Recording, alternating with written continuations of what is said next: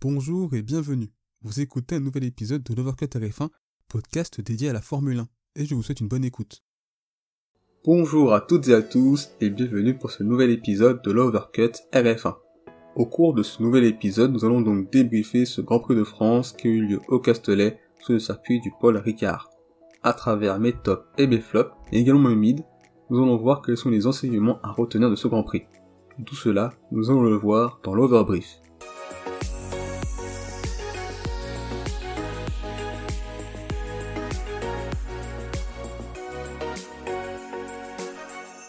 Donc en préambule, je souhaitais dire que ce Grand Prix de France a été de loin le meilleur depuis son retour en 2018.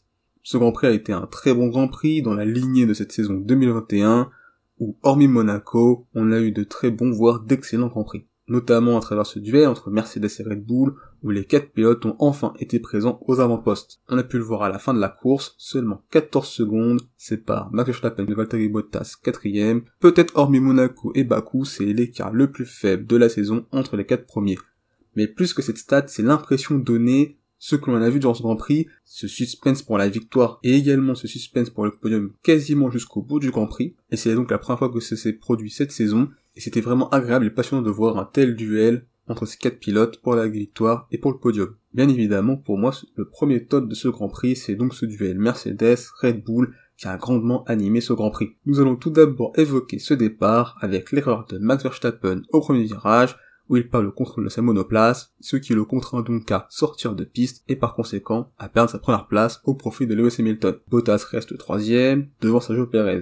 Dans ce premier relais, on va tout d'abord avoir l'impression que ce duel à 4 va tourner un duel à 3, puisque Sergio Perez semblait être plus en retrait. Hamilton a su creuser un écart assez intéressant sur Max Verstappen, autour de 3 secondes, et Max Verstappen avait également ce même écart sur Valtteri Bottas.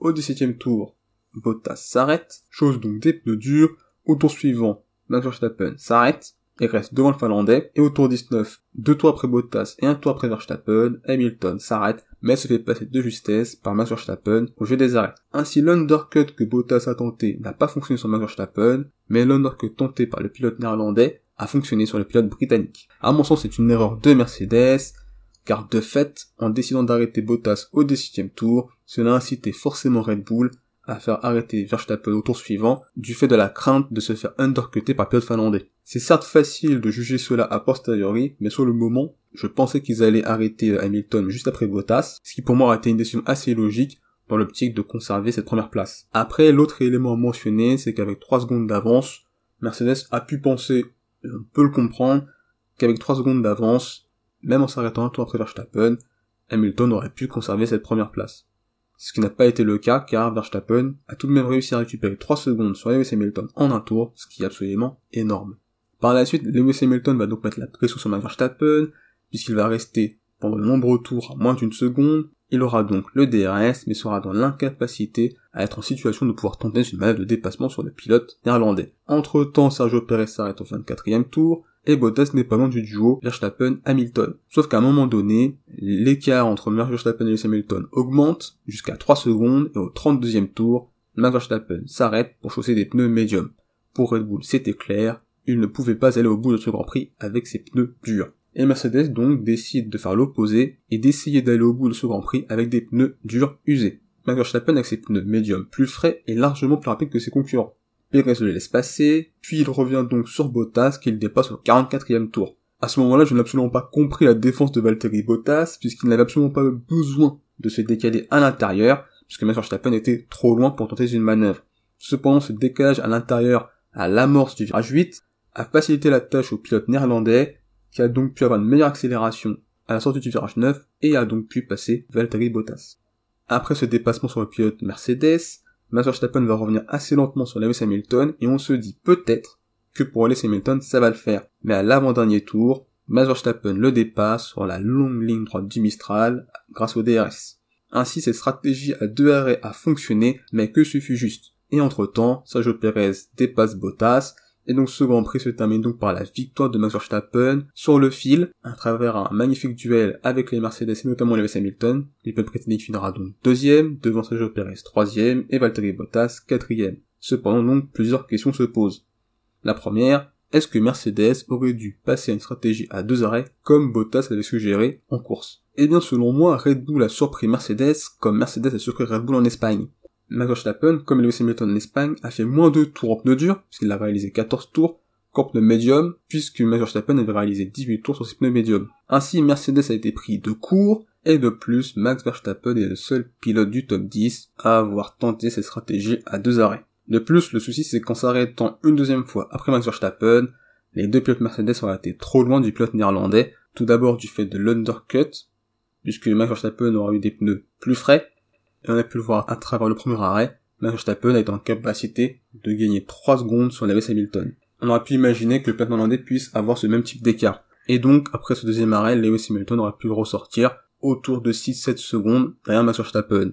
Et Bottas aurait pu être encore un écart plus important, et de fait, Mercedes ne gagnait pas le Grand Prix. De plus, la seconde condition, c'est qu'il aurait fallu être capable de passer Sergio Perez, ce qui n'aurait pas été acquis pour Hamilton et Bottas. On a pu le voir durant cette course, Sergio Perez a fini seulement 8 secondes derrière Max Verstappen. Et on a pu le voir, Sergio Perez a été très bon et très performant dans ce deuxième relais en pneu dur, puisqu'il a su rattraper et dépasser Valtteri Bottas. À mes yeux, Mercedes a subi comme Red Bull avait subi en Espagne.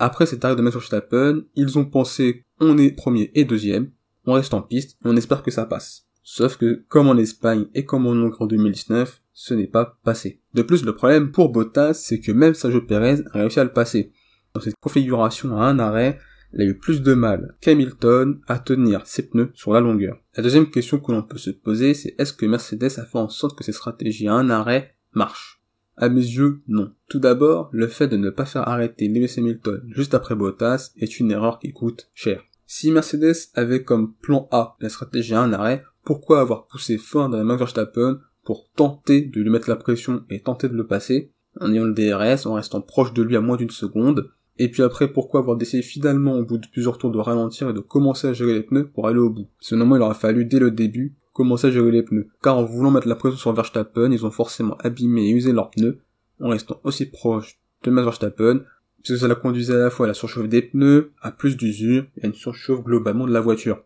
Le deuxième problème, c'est qu'avec cette erreur, Hamilton se retrouve 3 secondes derrière Max Verstappen au moment où le pilote Red Bull. S'arrête pour son deuxième arrêt, et donc si Lewis Hamilton s'était arrêté juste après Bottas, et donc en même temps que Max Verstappen, on a pu le voir en course puisque Hamilton a été en capacité d'être très proche de Max Verstappen dans le second relais, ce qui montre tout de même que le pilote britannique était plus rapide que Max Verstappen, et on a également pu le voir au cours de ce premier relais, puisque Hamilton n'était absolument pas menacé par le pilote Red Bull, et bon on peut imaginer dans l'hypothèse qu'Hamilton s'arrête en même temps que Verstappen, Hamilton aurait pu cette fois avoir une avance étant autour de 3 secondes sur Max Verstappen. Entre ce qu'il s'est produit en course et l'hypothèse selon laquelle Hamilton se serait arrêté en même temps que Max Verstappen, il y a un delta de 6 secondes entre ces deux scénarios. Et donc on aurait pu imaginer dans le scénario où Hamilton s'arrête en même temps que Verstappen, on peut imaginer que Max Verstappen n'aurait probablement pas gagné ce Grand Prix, puisque la gang s'est jouée à un tour et demi près. Mais cependant, ça a été une super bataille entre ces deux équipes, mais malgré tout, c'est la troisième victoire consécutive pour Red Bull qui prend l'ascendant sur l'écurie allemande. Red Bull, à mes yeux, semble avoir une monoplace plus complète, qui semble être bonne et performante partout. Plus complète notamment par rapport à Mercedes, qui notamment, on l'a vu, à Monaco et à Bakou, possède certaines faiblesses. Des faiblesses qui font que lors de certains week-ends, ils vont être en galère. Sauf que face à une voiture aussi complète que la Red Bull, avoir une voiture ayant des faiblesses est quand même un problème. Et on peut également voir que l'écart se creuse au championnat pilote, puisque Max Verstappen a 12 points d'avance sur Lewis Hamilton, creuse également au classement constructeur, puisque maintenant Red Bull a 37 points d'avance sur Mercedes. Certes, cette saison est longue, mais pour Mercedes, ça se complique. Voilà donc pour mon premier top, et on passe à mon second top. Et bien évidemment, on va évoquer McLaren. Comme je l'avais dit lors du débrief des qualifications du Grand Prix de France, il ne faut jamais sous-estimer ni enterrer McLaren plus on rentrait en qualification, puisque Norris partait 8ème et Ricardo 10ème, et assez loin, notamment en termes de rythme, sur un tour, en excluant Red Bull et Mercedes, McLaren était tout simplement la meilleure écurie et la plus rapide en course. On l'a notamment vu avec une belle remontée des deux pilotes McLaren, puisque Norris finit cette course 5ème, meilleur des autres, et Ricardo 6ème. C'est donc une très bonne opération pour l'écurie au championnat constructeur, puisqu'elle passe troisième devant Ferrari.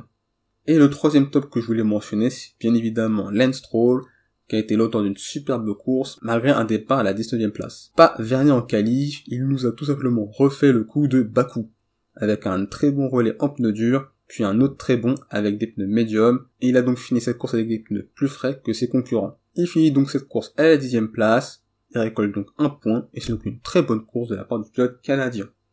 Voilà donc pour mes tops, on passe maintenant au mid. Donc les mid, les pilotes que j'ai envie de mentionner, je souhaitais évoquer très rapidement deux pilotes. Tout d'abord Pierre Gasly, qui a su être très performant ce week-end. Il commence cette course septième, il a fini septième. Les McLaren étaient tout simplement au-dessus, donc c'est une très belle performance de la part du pilote français. Et je voulais également évoquer rapidement Sébastien Vettel, qui partait douzième et qui est parvenu à finir cette course dans les points à la neuvième place. Et c'est encore une belle performance de sa part. On passe donc maintenant au flop. Et le flop, bah, bien évidemment, on est obligé de l'évoquer, c'est Ferrari. Très performant en qualification, l'écurie italienne a tout simplement sombré en course. Incapable de bien gérer les pneus, qu'ils soient à la fois médium ou durs, les pilotes ont énormément souffert, d'ailleurs bien plus Charles Leclerc que Carlos Sainz. Ils ont donc rétrogradé au classement, et fini cette course hors du top 10, Sainz 11e et Leclerc 16e. On avait déjà vu ça en 2020 et également cette saison sur certains grands prix. Ferrari était très souvent moins performant en course qu'en qualification, mais sur ce grand prix, entre les qualifications et le grand prix, c'est le jour et la nuit. Car on a pu le voir à travers ce grand prix, Ferrari n'avait tout simplement pas le rythme pour finir cette course à la régulière dans le top 10. L'objectif sera de voir si cette énorme dégringolade en course est un accident, et est-ce qu'ils pourront à la fois trouver les solutions pour les prochains Grands Prix et notamment l'Autriche. Et le deuxième top que je souhaitais mentionner, c'est le pilote français Esteban Ocon, puisque le contraste avec Alonso qui finit huitième fait mal pour le pilote français. Et c'est donc dommage, surtout pour ce week-end à domicile. Et vous, qu'avez-vous donc pensé de ce Grand Prix? Quels sont pour vous les tops et les flops de ce Grand Prix? Quelle est également votre opinion sur ce Grand Prix? Y a-t-il des éléments que vous souhaitez mentionner?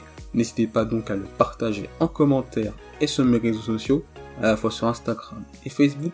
Il suffit juste de taper l'Overcutter 1 et vous me trouverez. N'hésitez pas à partager cet épisode et à vous abonner. Je vous souhaite le meilleur. Salut